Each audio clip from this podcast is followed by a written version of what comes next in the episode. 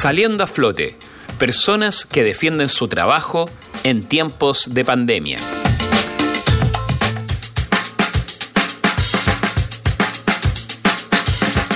Hoy en Radio Valentín Letelier les presentamos una nueva edición de Saliendo a Flote. Este espacio en que nos dedicamos a difundir la realidad de las personas que tienen un negocio u otra actividad para sustentarse y que están enfrentando estos días difíciles. A continuación les vamos a comentar lo conversado con Alan Lara, quien es arquitecto, es socio con la diseñadora María Paz Bravo del conocido Café Vinilo y Bar de Pisco, dos lugares en Cerro Alegre, que actualmente no están funcionando debido a la pandemia. Ambos se han dedicado a sus actividades más allá de los locales. En este minuto, él confiesa que no han podido llevar adelante ninguna iniciativa para poder reabrir prontamente. Esto porque, entre otras razones, señala no contar con el financiamiento necesario. Al igual que otras personas, Lara no ve que los créditos anunciados desde el gobierno para poder generar una reactivación les pueda ser de utilidad. Pero la verdad es que de todos los, de un montón de, amigos, gente que conozco, que postuló, emprendedores, qué sé yo, no supe que nadie se lo ganara, digamos, no, supe de, de, gente que se lo ganara y gente que, realidad, que en realidad también lo necesitaba mucho para avanzar o para tomar las medidas incluso para la vuelta que es tener todo preparado.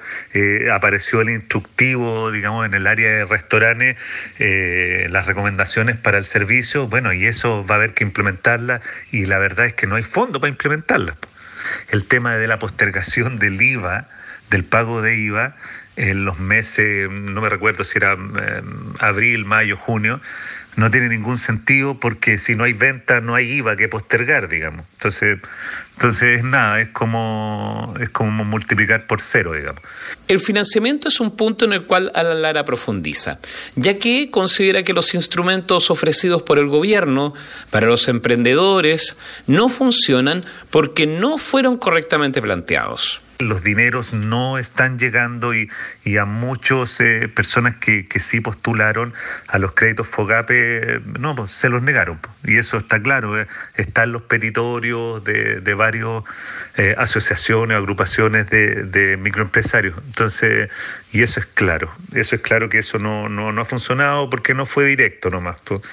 Y bueno, que que esperamos que yo creo que una de las soluciones son asignaciones directas. Me queda claro que en el fondo estamos solos, pues no, hay nada que hacer. O sea, yo lo veo, es, lo tenemos que tratar de solucionar cada uno como puede, pero no veo una solución del Estado. Según Lara, debería considerarse el hecho que hay emprendimientos que están destinados a la industria del turismo y por lo tanto deberían ser respaldados, pensando en el beneficio de su funcionamiento para la ciudad.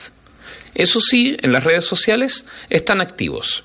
En la cuenta de Instagram arroba vinilo café, todos los días jueves a las 20 horas realizan conversa sesiones una transmisión con músicos que en algún momento se han presentado en el lugar para hablar y escuchar algunos temas. En Instagram la cuenta es arroba vinilo café.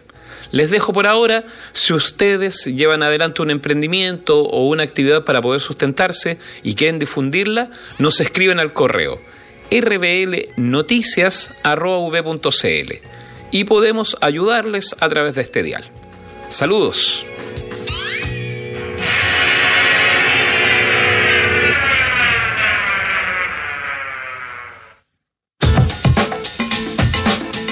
Saliendo a flote, personas que defienden su trabajo en tiempos de pandemia.